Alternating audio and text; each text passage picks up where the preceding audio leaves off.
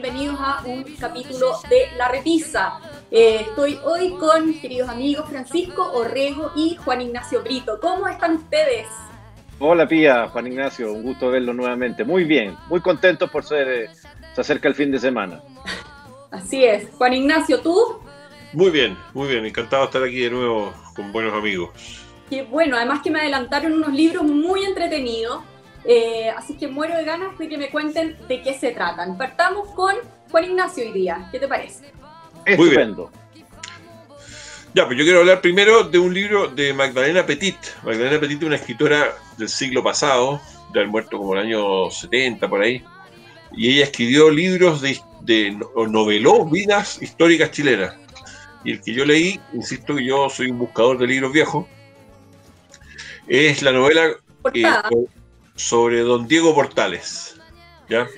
ella novela la vida de él, cuenta eh, desde toda la vida en realidad, eh, de Portales, por supuesto, centrándose en su actuación política y en su actuación comercial, en su relación con, eh, con, su primera mujer, que, le enviuda muy, muy pronto de su primera relación, de su primer matrimonio, y, y, eso lo deja muy mal, no quiere volver a casarse nunca más, así que tiene otros amores por ahí no vamos a contar todo para que la gente lo quiera ver, de otros amores, pero es un tipo eh, un poco picado a la araña también, eh, Portales, eh, tenía esa dimensión y por supuesto su grandeza política, su mirada política, un libro muy entretenido porque está contado con mucha fidelidad a los hechos, por supuesto con un poco de color también, y Magdalena Petit lo hace muy bien. De hecho, este, este libro ganó un premio en su minuto, este es un libro de los años 30 en todo caso, o sea, casi para el centenario de la muerte de Portales. Eh, salió, se ganó el premio de la Municipalidad de Santiago. Y ella además escribió en esta misma línea muchos otros, ¿ah? eh, uno sobre Manuel Rodríguez, uno sobre, sobre los Pincheiras, sobre la Quintrala también.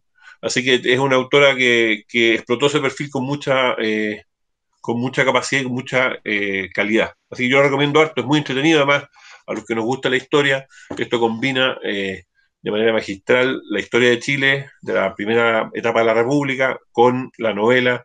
Y está, es un libro bien escrito, se lee muy fácil, se lee rápido, tampoco es tan largo, debe tener, no sé, 250, 300 páginas, ¿cuántas tiene? No, tiene más, tiene, bueno, se lee rápido, digo, para que vean, tiene 370 páginas. 300 páginas, un libro. eh, pero es un libro, lo recomiendo muchísimo, y es un rescate de una escritora chilena es un periodo que se escribió harto, así, de, algo ha vuelto eso ahora, eh, y se escribió harto sobre los, grandes personajes de nuestra historia. Francisco. Gracias. Oye, eh, solo para eh, complementar lo de Juan Ignacio, yo tomo nota de eso porque a mí Portal es uno de los personajes más entretenidos y, y, de hecho tengo en mi velador un libro que partí leyendo que no es novela, es uno de Sergio Villalobos sobre Portales que se llama Una falsificación histórica. Eh, donde Sergio, el, historiador Villalobos, se mete a estudiar las cartas y empieza a, de alguna manera a abordar algunos de los tantos mitos y toda esta, esta diferencia entre su mundo privado y su mundo público, ¿no es cierto? Porque era bien controvertido en materia de negocios, según algunos, en fin. Eh, lamentablemente lo tengo a mitad de leer nomás, pero voy a tomar nota del tuyo, Juan Ignacio, así que muchas gracias. Oye, eh, yo opté por esta, en esta oportunidad por una por un maridaje policial.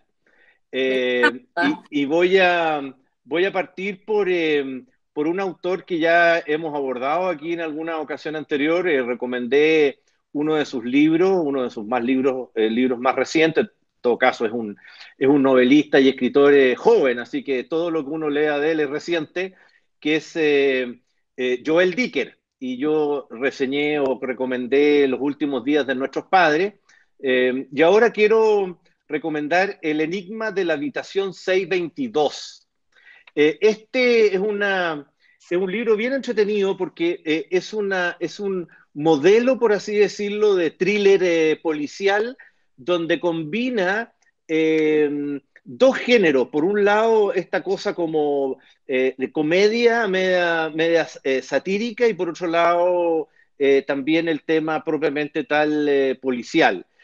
Y, y, esta historia es bien entretenida porque da cuenta de una, de una historia real, pero que él de alguna manera la asume como propia, em, visitando muchos años después a propósito de algún problema, eh, de alguna ruptura sentimental de Joel Dicker y se va a un centro de esquí en los Alpes que se llama Verbier, que yo tuve, he tenido la oportunidad de conocerlo esquiando, eh, y, em, y ahí él llega a este hotel eh, y como les digo, va con la idea de sacarse a este antiguo amor de la cabeza.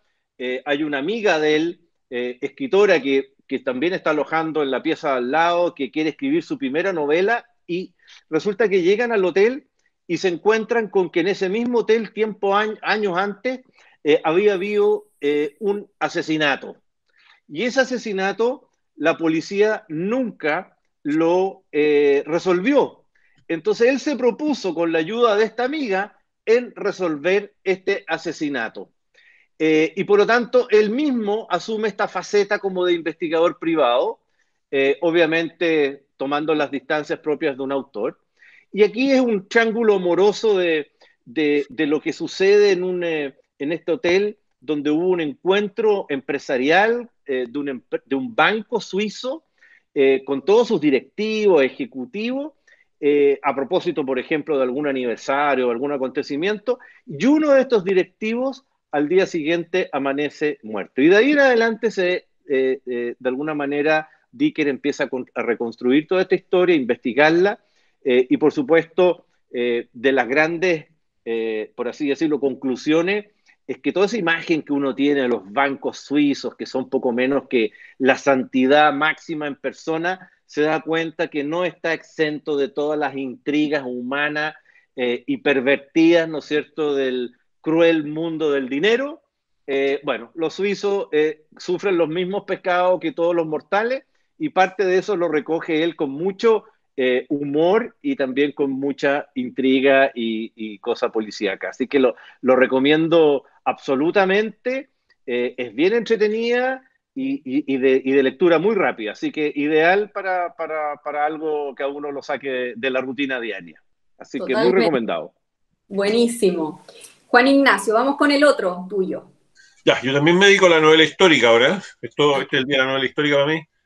Eh, traigo un autor inglés que se llama Alan Mallinson, que él escribió, este es el, primer libro de una larga saga, digamos, sobre, se llama Oficial de, Caballería, y son las aventuras de un eh, subteniente, que parte como subteniente, porque luego ir progresando en la carrera a lo largo de la saga, eh, va a llegar del sexto de dragones de caballería.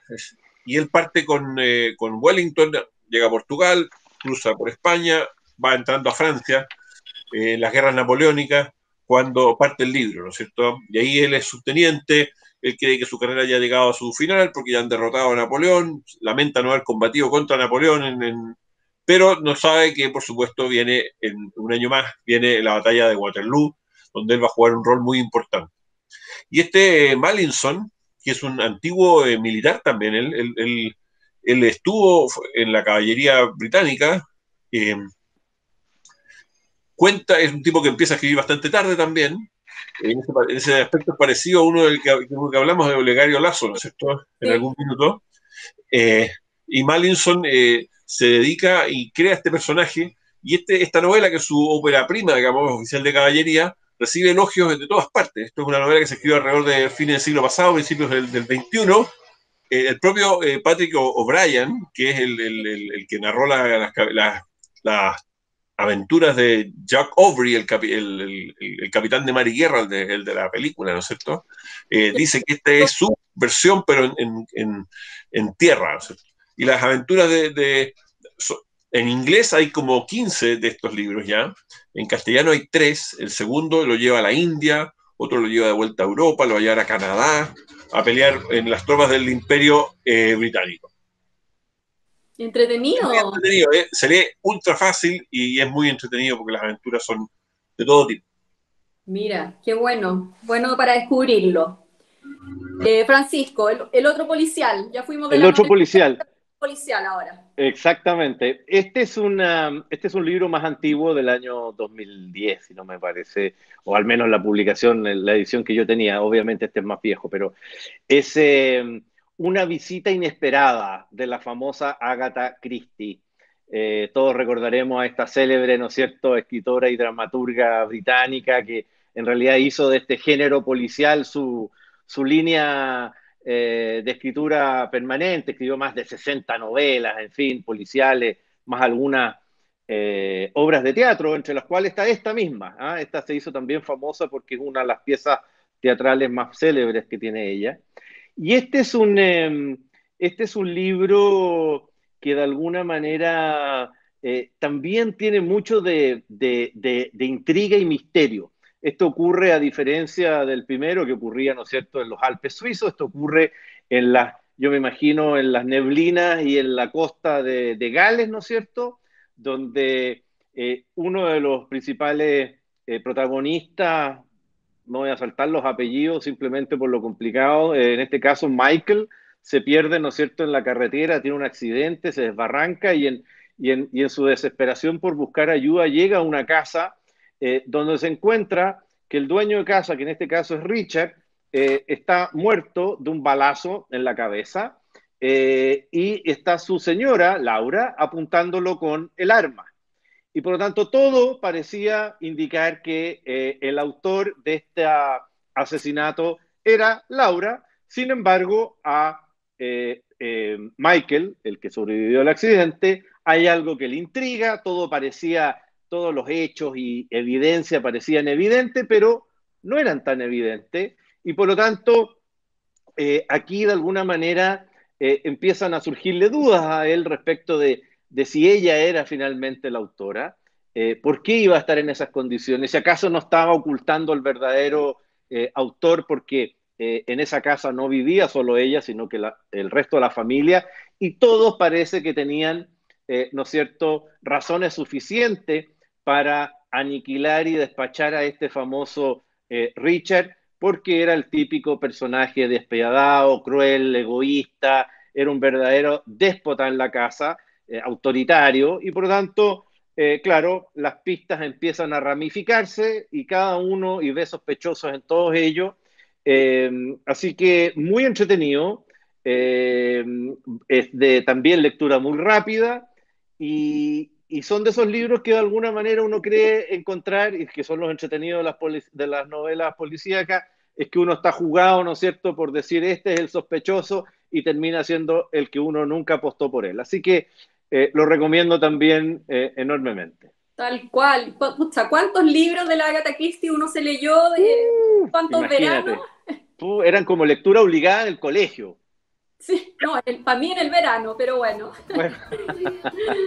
Oye, bueno, excelente, qué entretenido los libros de, esta semana. Eh, así que nada, pues muchas gracias nuevamente y nos encontramos en un par de semanas con ustedes. De todas maneras, igualmente, un gusto, un abrazo a los dos. Adiós.